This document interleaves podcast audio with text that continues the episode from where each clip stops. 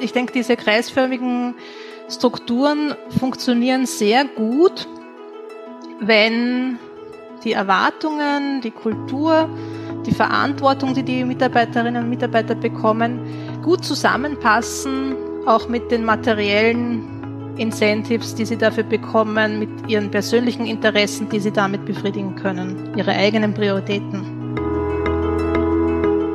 Ich persönlich mag nicht mehr in einer Organisation arbeiten, die nicht kreisförmig aufgebaut ist, weil ich persönlich mitbestimmen möchte über meinen äh, Arbeitsbereich. Ähm, und ich möchte dann nicht abhängig sein von einer Führungskraft, die über meinen Kopf hinweg entscheidet.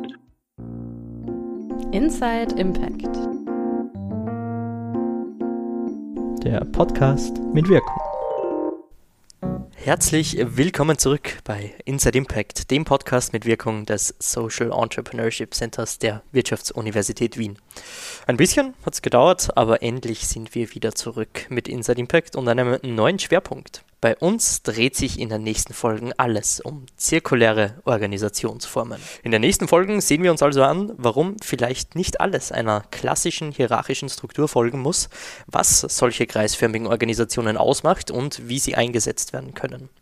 Dafür holen wir uns natürlich wieder tatkräftige Unterstützung von Expertinnen aus Wissenschaft und Praxis. Heute darf ich dafür Privatdozentin Dr. Florentine Meyer vom Institut für Non-Profit Management der Wirtschaftsuniversität Wien sowie Magister Christian Rüther, er ist Unternehmensberater und Experte für derartige Organisationen, begrüßen.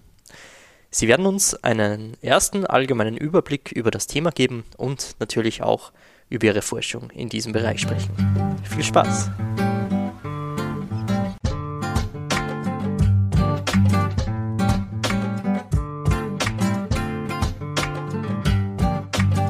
Ja, hallo und nochmals von meiner Seite. Ich sitze jetzt hier im virtuellen Raum mit äh, Florentine Meyer und Christian Rüther im neuen Jahr angekommen. Hallo euch, danke, dass ihr euch die Zeit nehmt. Wie geht's euch? Gut reingestartet? Danke, gut, gut erholt und entspannt. Ja, danke auch von mir. Äh, jetzt zweiter Arbeitstag, also äh, langsam fängt das wirkliche Leben wieder an. Das kann ich gut nachvollziehen, muss ich ehrlich gesagt sagen. Wie gesagt, danke, dass ihr euch die Zeit nehmt. Bei uns geht es heute in dieser ersten Folge dieses Schwerpunkts um äh, zirkuläre Organisationsformen, kreisförmige Organisationen. Bevor wir allerdings zu diesem Thema kommen, wäre es super cool, wenn ihr euch vielleicht ganz kurz einmal vorstellen könntet. Florentine, Wer bist du eigentlich? Wer bin ich? Ähm, in meiner Rolle heute hier bin ich äh, Senior Researcher am Institut für Non-Profit Management an der Wirtschaftsuni Wien. Und ich forsche schon seit längerer Zeit über demokratische Formen des Organisierens. Und das auch in Zusammenspiel oder im Spannungsverhältnis mit klassisch betriebswirtschaftlichen Formen und besonders interessiert mich dabei, ähm, wie diese verschiedenen Formen der Organisation auch zusammenhängen mit der Rolle von Organisationen in der Gesellschaft, welche gesellschaftlichen Funktionen demokratische Organisationen erfüllen können.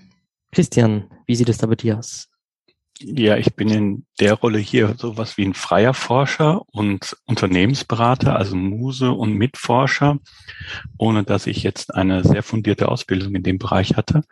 Ähm, Im wirklichen Leben bin ich Unternehmensberater, ähm, sozialer Architekt und vor allem Soziokrat. Also ich beschäftige mich da beruflich mit der Soziokratie seit äh, 13 Jahren und kenne mich auch ein bisschen mit der Holakratie aus und all dem drumherum. Soziokratie, äh, Holokratie hast du schon erwähnt. Das sind jetzt sogenannte, und bitte korrigiert mich, äh, zirkuläre Organisationsformen oder kreisförmige Organisationsformen. Was ist denn da die Besonderheit? Was heißt das überhaupt? Also den, den Begriff kreisförmige Organisation haben wir eigentlich in unserem Forschungsprojekt dann als Überbegriff gewählt. Der kommt vom Georges Rom. Georges Rom ist ein holländischer Organisationsforscher der hat in den 1990er Jahren diesen Begriff geprägt, Circular Organization. Ähm, das war sozusagen ein aus der Wissenschaft kommender Begriff, hat sich dabei eigentlich immer mit Soziokratie beschäftigt, hat es aber nicht Soziokratieforschung genannt, sondern Forschung über kreisförmige Organisation. Und der hat eben gemeint, es ist kreisförmig, weil Macht in der Organisation nicht nur von oben nach unten fließt, sondern in kreisförmigen Organisationen eben auch von unten nach oben so ein Bottom-up-Beteiligungselement Element da ist. Äh, das ist das Kreisförmige daran. Und das Zweite, was er gemeint hat, ist, es ist kreisförmig, weil man sozusagen in einem rationalen Problemlösungsprozess ist, wo man Probleme definiert, Lösungen dafür findet, diese implementiert, evaluiert, dann weiter entscheidet, wie man weiter damit verfährt. Also das ist eigentlich ein ganz ein klassisches Managementkonzept. Das hat der Edward Deming und der PCDA Plan to Check Act auch schon so gesagt. Und wir haben den Begriff dann aufgegriffen und für uns dann auch nochmal definiert, äh, weil wir einfach gesehen haben, dass es in der Praxis so viele verschiedene, aber doch sehr ähnliche Formen des Organisierens gibt, die zumindest aus unserer wissenschaftlichen Perspektive doch irgendwie was gemeinsam haben. Äh, diese Kreisförmigkeit, eben Soziokratie, Holokratie und noch ein paar andere. Und das war eigentlich so ziemlich das Erste, was wir gemacht haben in unserer Forschungszusammenarbeit, oder Christian? Dass wir mal Kriterien aufgestellt haben, was, was wir eigentlich gemeinsam unter kreisförmig verstehen. Ich habe da zwei Sachen noch zu ergänzen. Genau. Ja. In dieser Definition haben wir einmal gesagt, äh, dass es eine konsensuale Entscheidungsform gibt. Äh, in der Soziokratie ist der Konsent sehr weit vertreten, aber es kann ja auch Adaptionen davon geben.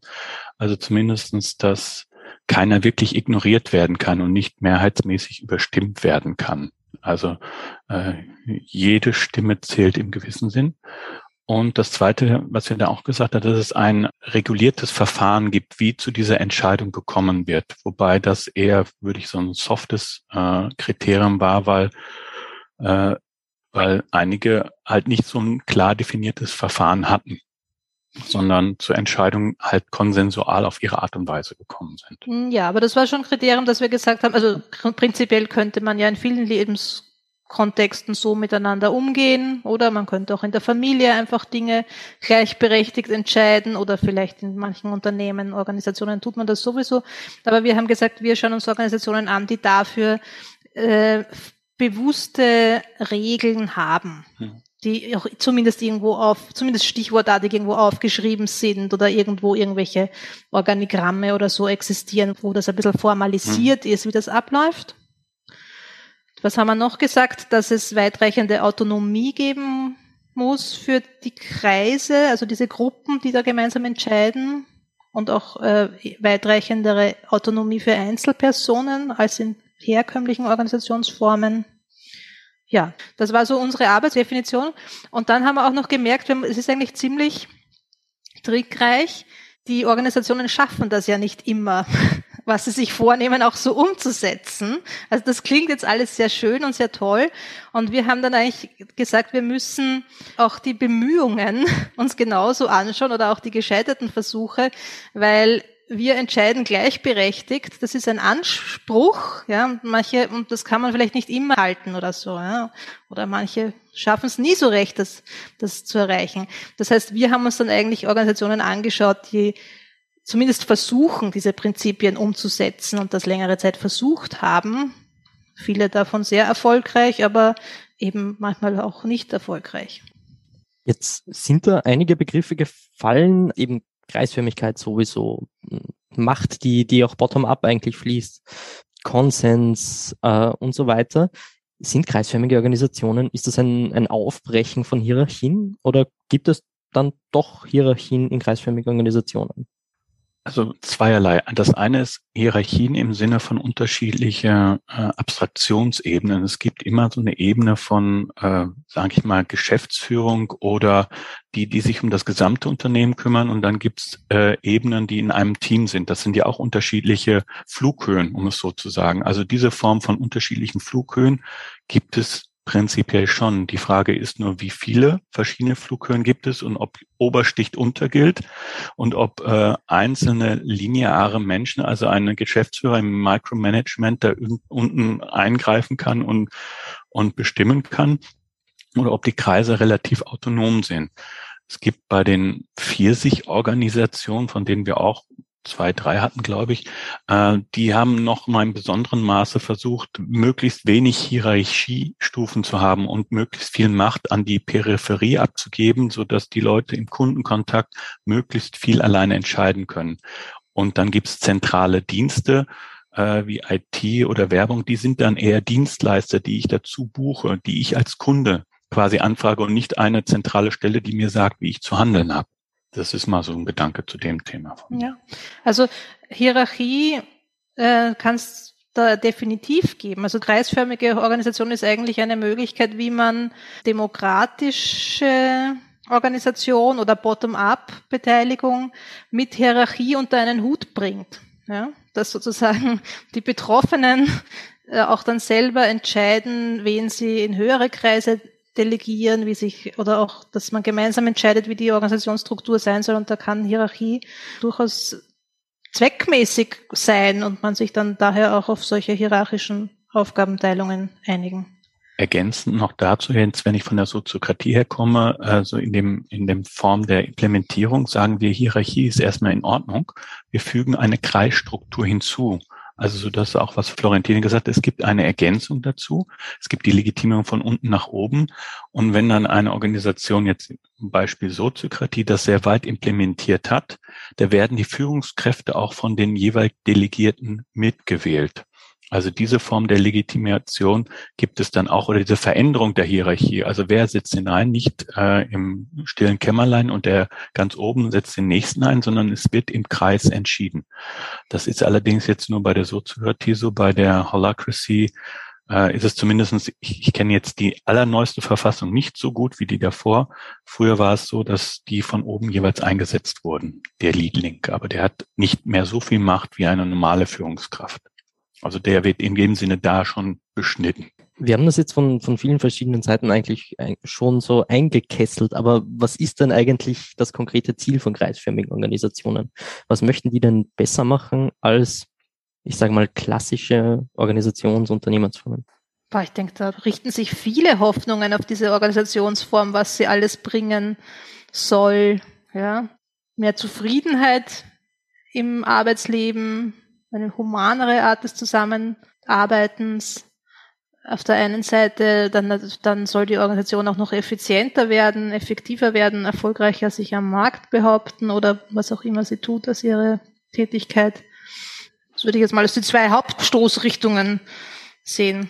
Also ich persönlich mag nicht mehr in einer Organisation arbeiten, die nicht kreisförmig aufgebaut ist, weil ich persönlich mitbestimmen möchte über meinen äh, Arbeitsbereich. Ähm, und ich möchte dann nicht abhängig sein von einer Führungskraft, die über meinen Kopf hinweg entscheidet.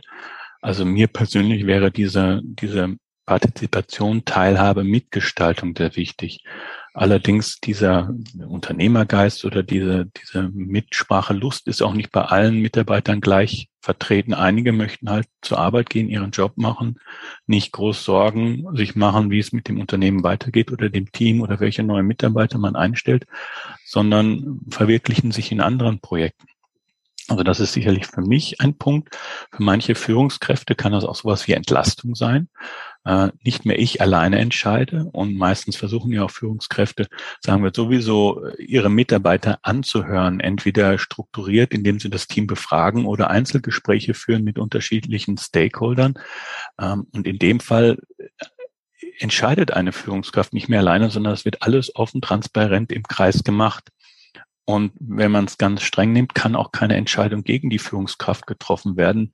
Sie hat halt einen schwerwiegenden Einwand und muss ihn argumentieren. Da kann ich sagen, ich will das nicht aus Basta, sondern ich habe einen schwerwiegenden Einwand und habe die und die Argumente. Das ist sicherlich etwas Schwieriges und ich merke es auch, dass Führungskräfte sich schwer damit tun, mit diesem Gedankenset, ach so, es kann ja nicht gegen mich entschieden werden. Ähm, also diese Unterstützung, die hoffentlich bessere Lösung dadurch, weil du verschiedene Sichtweisen beinhaltest oder berücksichtigst, vielleicht kreativere Lösungen, weil du verschiedene Sichtweisen berücksichtigst, auf Sachen kommst, die du allein gar nicht gekommen bist. Und zumindest auch in der Hoffnung ist es so, dass die ähm, Entscheidungen dann in der Ausführung auch mehr mitgetragen werden. Wenn die Leute im Vorfeld eingebunden sind bei einer Entscheidung und diese Entscheidung gemeinsam treffen, ist die Wahrscheinlichkeit höher, dass sie diese auch ausführen. Die Wahrscheinlichkeit ist höher. Ne? Und muss Manager nicht mehr Zeit und Aufwand, das zu kommunizieren und zu argumentieren. Wir machen das jetzt so, weil das ist so und so und so, sondern die sind schon involviert werden. Von der Theorie her. Also da kommt mir jetzt nicht in Erinnerung, dass all diese Halsversprechen im Einzelnen sich auch so verwirklicht haben. Das ist wahrscheinlich schwierig, aber diese Hoffnungen gibt es und mhm. diese anekdotenhaften Tendenzen, die sich daraus ergeben. Aber Christian, da fällt mir noch was ein, ein weiterer mhm. Grund, warum Organisationen sich kreisförmigen Formen zuwenden. Das eine ist sozusagen die, die überlastete Führungskraft oder die überlastete kleine Gründertruppe. Ähm, das Unternehmen wächst, ist irgendwie, sie wollen Verantwortung abgeben. Eine zweite Gruppe von Organisationen sind Organisationen, die eh immer schon so basisdemokratisch waren, sage ich mal wo immer schon viele Leute mitentschieden haben, die effizienter werden wollen, schneller, weniger konfliktbehaftet, weniger emotional. Ja, das ist die, die zweite, die andere Richtung, warum Organisationen zu kreisförmigen Methoden kommen. Vielleicht auch ganz kurz nochmals ähm, zur Klärung und, und quasi komprimiert. Was sind vielleicht die bekanntesten, meist verbreiteten äh, Modelle, die es da in diesem ganzen Spektrum gibt? Und vielleicht ganz kurz, ich glaube, dass es eine sehr schwierige Herausforderung ist, aber vielleicht ganz kurz, was sind Gemeinsamkeiten und Unterschiede in dem Ganzen? Also wir haben schon erwähnt, Soziokratie, Holokratie, wie unterscheiden sich die? Was haben sie gemeinsam und was gibt es vielleicht sonst noch? Der Ausgangspunkt für mich ist die Soziokratie. Da bin ich natürlich auch ein bisschen beeinflusst, aber so mal historisch gesprochen, das ist in den 70er Jahren entstanden und äh, hat vier Grundprinzipien. Das ist der Konsent, Kreisentscheiden, die doppelte Verknüpfung und dass die wesentlichen Rollen in einer offenen Wahl äh, bestimmt oder entschieden werden. So, die Holokratie hat sich sehr stark von der Soziokratie inspirieren lassen in der Ursprungsversion. Und man kann es sagen, es ist eine Tochter oder eine Variante der Soziokratie mit einigen Sachen, die hinzugefügt wurden, wie zum Beispiel ein Rollenmodell, dass jeder Mitarbeiter verschiedene Rollen haben kann und diese Rollen relativ autonom entscheiden können, äh, wie sie in ihrem Alltag da was gestalten. Und eine zusätzliche Meetingform, zum Beispiel das Tactical Meeting, das einmal in der Woche die Leute sich zusammensetzen und so ein bisschen Controlling machen und Synchronisierung, was wer wie wo macht. Das sind jetzt mal zwei Aspekte. Das wird sicherlich in einer späteren Folge nochmal genauer auseinanderklamüsert.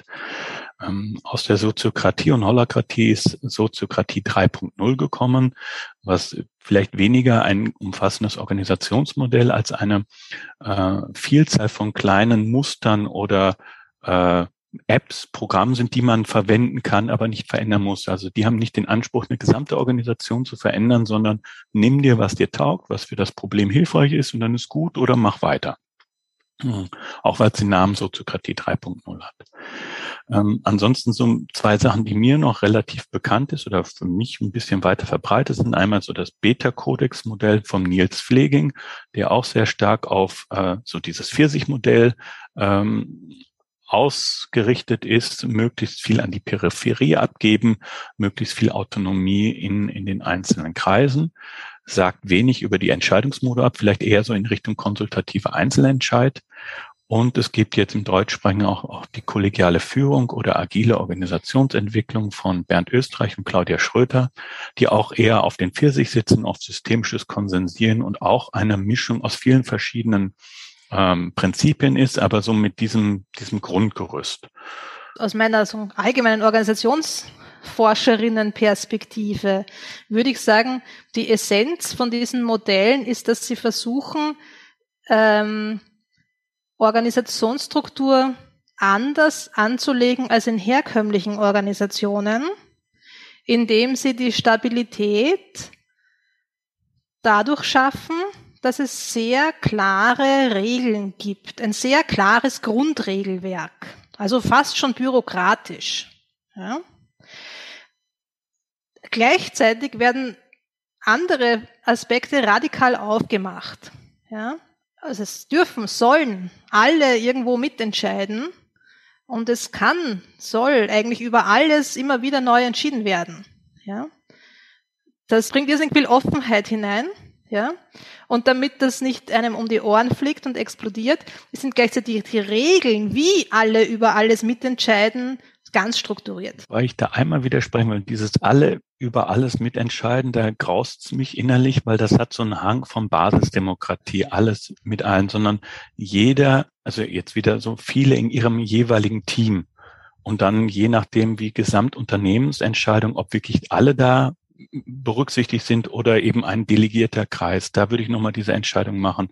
Du sagst es, Christian. Und das ist genau das, wo sie zumachen. Ne? Also das hm. ist das sozusagen die, die, die, die Erfahrung aus der anarchischen Basisdemokratie, dass das nicht geht, dass alle immer über alles entscheiden. Ja? Mhm. Sozusagen, da kommt jetzt ein Regelwerk, wie das geht, dass jeder über Dinge entscheidet, aber nicht mhm. jeder über alles. Mhm. Ja? Das heißt sehr, sehr verknappt formuliert und wahrscheinlich kann man das für jede Organisationsform sagen, aber ist eigentlich die große Stärke von solchen Organisationsformen eine Formalisierung der Entscheidungsfreiheit irgendwie. Mhm. Dieses klare Regelwerk, das, das ihr ähm, angesprochen habt, um dann trotzdem allen die in dieser Organisation dabei sind, wie auch immer, Entscheidungen zu ermöglichen und auch die, die Kompetenz dazu zu geben eigentlich. Jetzt haben wir schon sehr, sehr viel darüber gesprochen, wie das im Idealfall aussieht. Das werden wir vielleicht auch in den weiteren Folgen dieses Schwerpunkts hören. Ist es nicht immer ganz so ähm, easy peasy und alles läuft? Ähm, was sind denn so, so mögliche, einerseits vielleicht Schwierigkeiten, ähm, so ein System in die Gänge zu bringen, aber vielleicht auch klare und dezidierte Nachteile von zirkulären Organisationsformen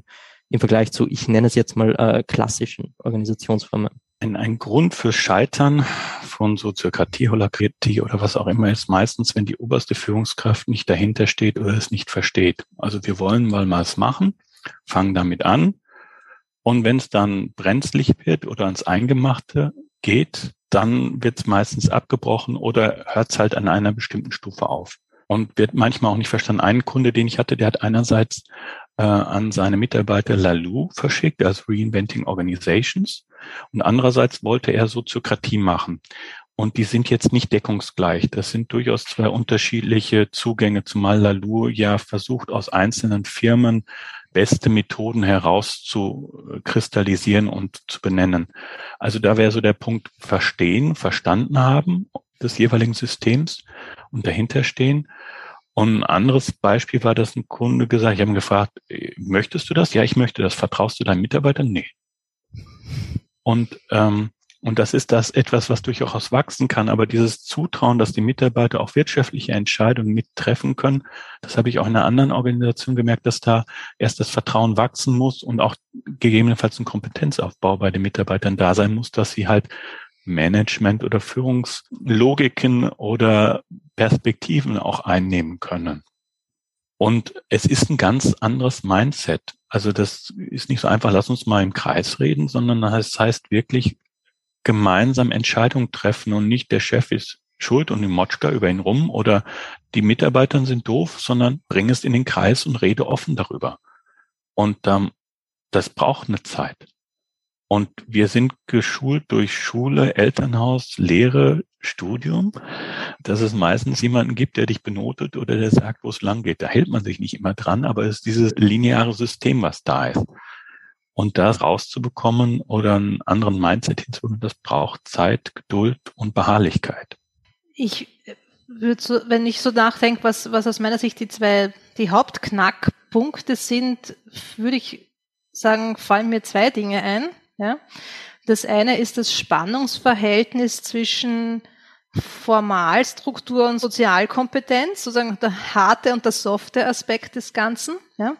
Da können Probleme herkommen. Und der zweite Aspekt ist das, was du angesprochen hast, Christian, mit dem sozusagen mit dem Mindset, mit der Kultur, mit den Erwartungen, aber die die die andere Ebene dazu, sozusagen die materielle, der Interessenausgleich. Ja. Ich denke, diese kreisförmigen Strukturen funktionieren sehr gut, wenn die Erwartungen, die Kultur, die Verantwortung, die die Mitarbeiterinnen und Mitarbeiter bekommen, gut zusammenpassen, auch mit den materiellen Incentives, die sie dafür bekommen, mit ihren persönlichen Interessen, die sie damit befriedigen können, ihre eigenen Prioritäten. Ja. Was nicht funktioniert, ist diese Idee so toll.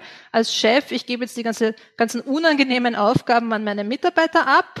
Ich bleibe aber Eigentümer und im Zweifelsfall sozusagen entscheide ich dann auch, wie es geht.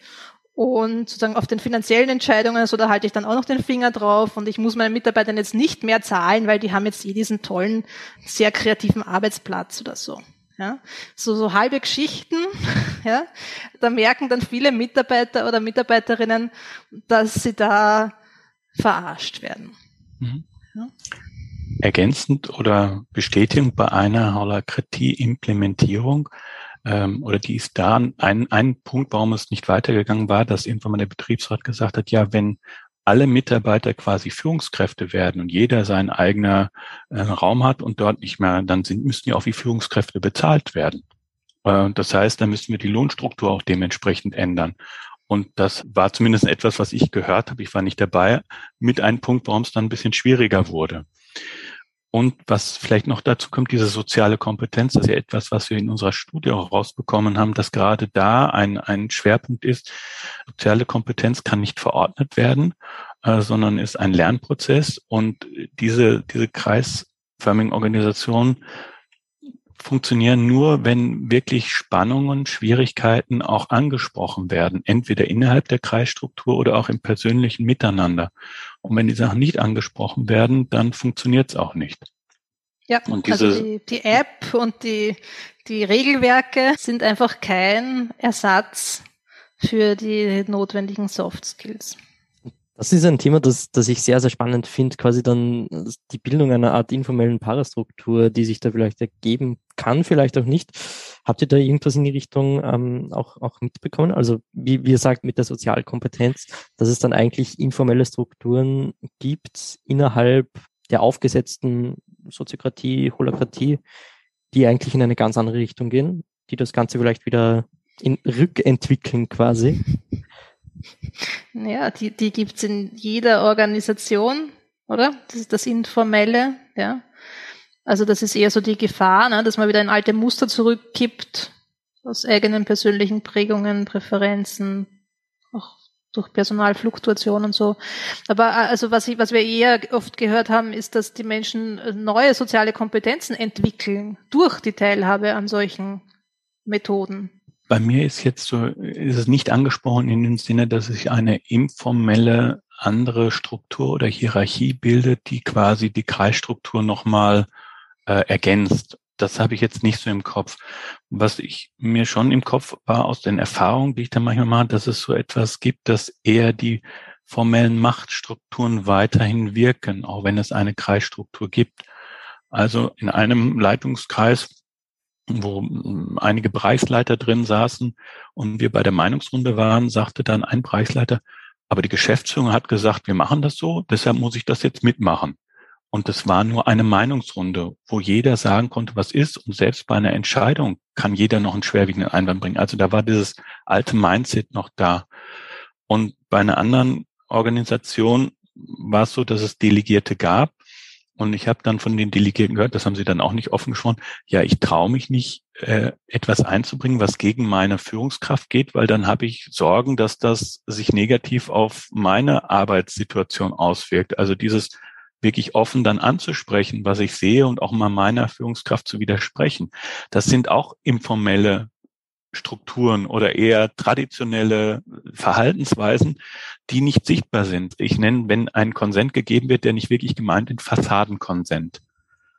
Und mein Vater sagte, du kannst den Menschen nicht hinter den Kopf schauen. Und das ist manchmal so, dass du da nicht weißt, so wirklich steht der dahinter? Ist das eine Verbal und Herz in einem oder ist das jetzt aus unterschiedlichen Gründen angepasstes Verhalten? Hm. Also das ist auch eher das, was ich, wenn ich mir so unsere Interviews durch den Kopf gehen lasse, eher, eher das Machtstrukturen, alte Machtstrukturen oder Machtstrukturen ein bisschen aus anderen Kontexten so von hinten noch reinspielen und das überschatten. Ja. Also das heißt eigentlich fast dann ein, ein Organisationskulturthema, wo es noch irgendwelche Themen von früher gibt, die das vielleicht mit beeinflussen. Na, ich würde sagen, das ist das, das finde ich ist eher eine der Sachen, wo wir draufgekommen sind in unserem Forschungsprojekt, was ich auch selber ganz spannend finde. Die Leute glauben immer, es liegt an der Kultur. Ja. Äh, es liegt aber viel mehr an den realen, harten, materiellen, gesetzlichen, berufsständischen, was auch immer Machtstrukturen. Die Kulturen, freuen sich viele. Hurra, endlich gleichberechtigt, mehr Verantwortung. äh, sind oft eher ja, ganz formale Dinge, wo dann die Machtstrukturen schlagend werden. Also Eigentumsverhältnisse, Beförderungsmechanismen, Beurteilungsmechanismen. Bei mir kommt jetzt aus einem anderen Kreis, den ich mal moderiert habe, da gab es in dem Unternehmen äh, schon viele Konfliktlinien und Schmerzhaftes aus der Vergangenheit. Und was unversöhnt war. Und da hilft auch ein Kreis allein nicht, das gut miteinander hinzubekommen, weil die dann im Untergrund schon mitschwingen. Kann man natürlich fragen, ist das jetzt Kultur oder nicht Kultur? Das sind dann Verletzungen, Traumata einer Organisation oder irgendwelche Sachen, die passiert sind, die aber mitschwingen. Insofern ist da Kultur schon auch prägend und eine andere Organisation äh, habe ich mitbekommen, dann sagen die Mitarbeiter, unsere Organisation ist extrem hierarchisch. So, und gleichzeitig experimentieren sie mit Soziokratie und bringen das mal zusammen. Und da gibt's dann auch, ich weiß nicht, ob man das jetzt Kultur nennt, oder die einzelnen Personen, die in den unterschiedlichen Rollen sind, da gibt's Differenzen zumindestens oder Lernbedarf oder Anpassungsbedarf oder ein Kampf zwischen alt und neu. Da muss man sehen, was am Ende rauskommt. Ich glaube, da könnten wir wahrscheinlich jetzt e ewig weiter diskutieren. Äh, was ich aber da auf jeden Fall raushöre, ob es jetzt ein Kulturthema ist oder nicht. Eine Organisationsstruktur stellt man nicht von heute auf morgen um. Da braucht es natürlich einige Zeit und das wirkt sich dann natürlich auch auf die Organisation, auf die Mitarbeitenden, wen auch immer aus. Was ist denn vielleicht oder habt ihr vielleicht ganz simpel gesagt Tricks, Tipps, irgendetwas, was vielleicht, wenn jetzt einer unserer Zuhörer, unsere Zuhörerinnen ähm, das hört, in einer klassischen Organisationsform ist und sagt, naja, eigentlich Soziokratie, Holokratie könnte man schon mal probieren. Wo kann man sich da informieren oder was sollte man beachten? Was wären dann so ein bisschen eure Tipps? Das ist schwierig. Also einerseits kommt, würde ich fast jetzt eine kleine Werbeschaltung machen. Auf meiner Homepage ist recht viel zu finden. Also als Information zur Soziokratie und anderen Modellen. Es gibt zu beiden Modellen auch allen Modellen Literatur. Also da lesen mit Organisationen oder Geschäftsführern oder Teamleitern, meistens sind es ja die Führungskräfte, die Gedanken reden, die das erfahren haben oder die da äh, so einen Prozess schon hinter sich haben, weil die auf gleicher Ebene sind und aus der Praktikererfahrung reden. Berater haben auch ihre eigenen Geschäftsinteressen. Auch ich möchte natürlich gern gewisse Sachen bespielen oder mitwirken. Ähm, deshalb ist, glaube ich, so, so ein Erfahrungsaustausch mit Gleichgesinnten oder Forschungsbeiträge lesen, die das auch relativ unabhängig machen. Und experimentieren. Also es gibt bei einem Kunden, der hat verschiedene Modelle der Experten eingeladen und da gab es einen Tag Symposium oder so kleine Proben und dann haben sie gesagt, okay, wir möchten in diese Richtung gehen. Und dann haben sie mit jemanden, in dem Fall war es glücklicherweise ich, so, ein, so, ein, äh, so eine Art, wir nennen es Implementierungskreis, jetzt im Kreis überlegt, wie könnten wir das wo bei uns einsetzen. Und dieser Implementierungskreis experimentiert einerseits mit den neuen Methoden und überlegt sich, wie ein sanftes Vorgehen möglich ist. Also ich bin ein Freund vom sanften also schrittweise vorgehen. Dann probierst du einen Kreis, ein Team oder zwei, drei Teams, machst das für sechs Monate mit dem neuen Modell, legst im Vorfeld die Ziele fest. Am Ende misst du, wie weit die Ziele erreicht wurden und dann schaust du, war es das? Stoppen wir hier? Bleiben wir dabei? Schaffen wir es wieder ab oder machen wir was Neues? Also ich bin Freund vom langsamen, erfahrungsorientierten, agilen hey, Vorgehen. Agil muss man irgendwann mal sagen hier, oder? Das gehört dazu, ein bisschen Buzzword. Also ich finde auch Christians Website eine gute Sammlung von Infos zu dem Thema. Es gibt, findet viel dazu im Internet. Vielleicht so noch als Tipp. Man darf sich da, sollte sich da nicht erschlagen lassen von der Fülle und Komplexität dieser Modelle. Es gibt so ein bisschen die, die Tendenz zu glauben, man muss so ein Konzept komplett implementieren und zwar ganz originalgetreu. Nur dann funktioniert es gut und dann funktioniert es am besten. Und dann kann man sich streiten um, um die reine Lehre, ja, ob man das jetzt auch richtig implementiert hat. Ja. Das ist nicht wissenschaftlich bewiesen, dass das so sein muss. Ja. Keines dieser Modelle ist irgendwie nachweislich besser als irgendein anderes oder wenn man irgendwie es nicht genau so umsetzt, dann ist es nicht richtig. Im Gegenteil, ja. Was auch immer man umsetzt, muss angepasst sein an die Bedürfnisse der eigenen Organisation. Und ich glaube, man kann mit ganz einfachen kleinen Schritten anfangen, die jede Organisation schon irgendwie kreisförmiger machen. Das erste, was ich empfehlen würde, ist einmal eine gescheite Sitzungsmoderation. Das ist meiner Meinung nach so, so eines der Herzstücke von all diesen Konzepten. Und das kann jeder in jeder Organisation gleich in den eigenen Meetings beginnen zu praktizieren, einfach Meetings besser zu moderieren. Ja? Und dann in Arbeitsgruppen zu schauen, dass man da Leute mit aus unterschiedlichen Perspektiven reinbringt, die dann dort auf Augenhöhe gut miteinander Entscheidungen treffen können. Wenn man diese zwei Sachen macht, dann ist man schon weit auf dem Weg zur Kreisförmigkeit, ohne dass man da jetzt irgend groß irgendein Label damit dass es dann, dem dann umhängen muss oder die Berater holen. Das sind zwei einfache Sachen, wo eigentlich jeder anfangen kann damit. Vielen Dank dafür. Eigentlich gibt's nur mehr, nur mehr eine inhaltliche Frage von mir, die ein bisschen ein Blick vielleicht in die Glaskugel ist. Ähm, eurer persönlichen Meinung nach, wie geht's denn in diesem Bereich weiter mit, mit zirkulären Organisationsformen? Ist es ein Wachstumsthema? Gibt es da vielleicht auch Weiterentwicklungen, irgendwas, das in der Literatur bereits irgendwie angedacht wird, was Sinn machen könnte?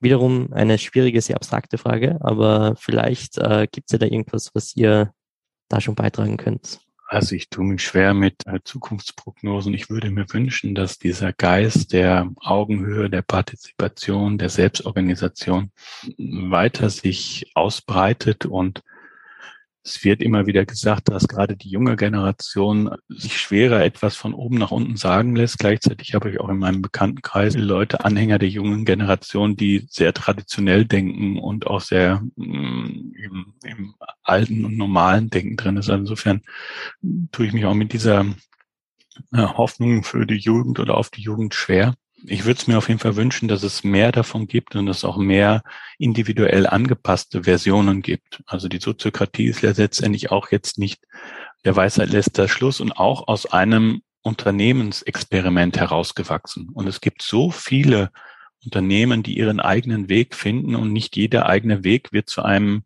Modell, was sich dann verbreiten lässt.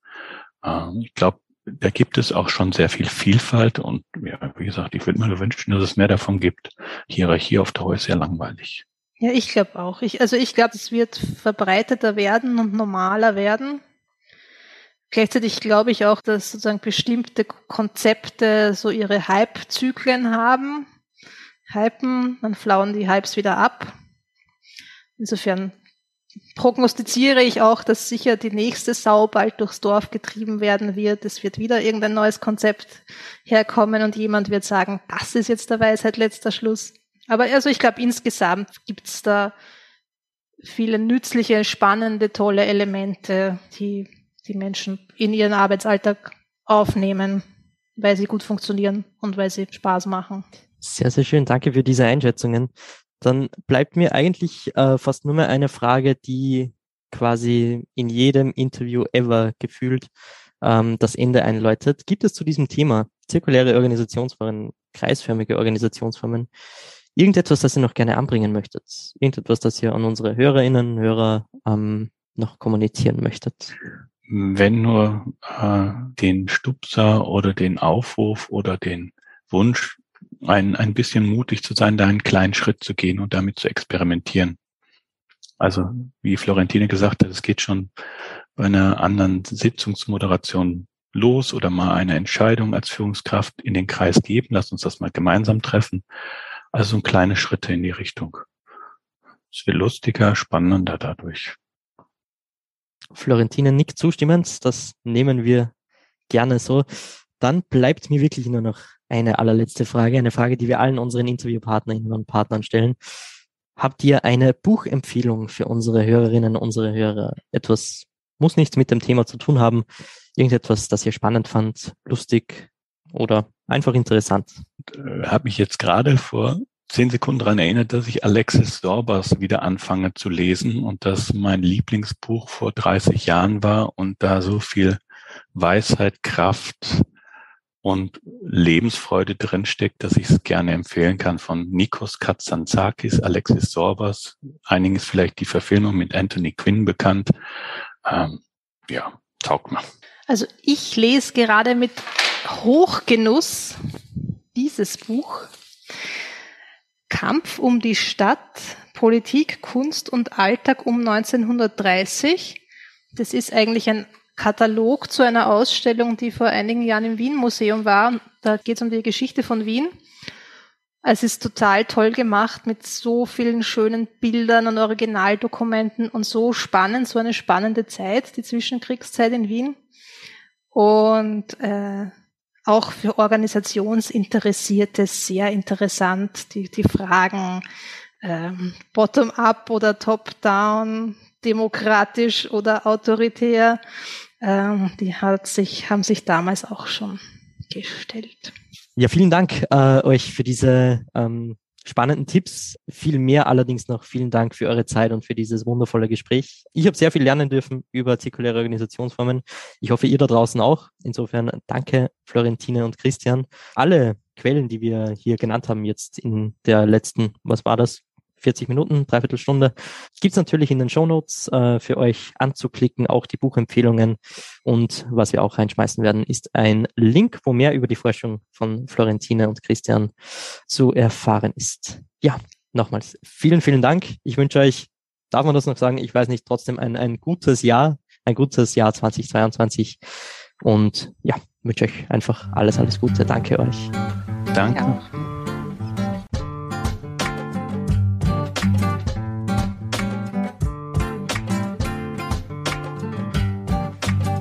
Danke vielmals nochmals für den sehr, sehr aufschlussreichen Einblick in das Thema. Aber keine Sorge, wir sind mit zirkulären Organisationen noch lange nicht fertig. In den nächsten Folgen sehen wir uns die Modelle der Soziokratie und auch der Holokratie in der Praxis an. Wir sprechen dabei mit VertreterInnen von Organisationen, die derartige Organisationsstrukturen aktiv selbst im Einsatz haben.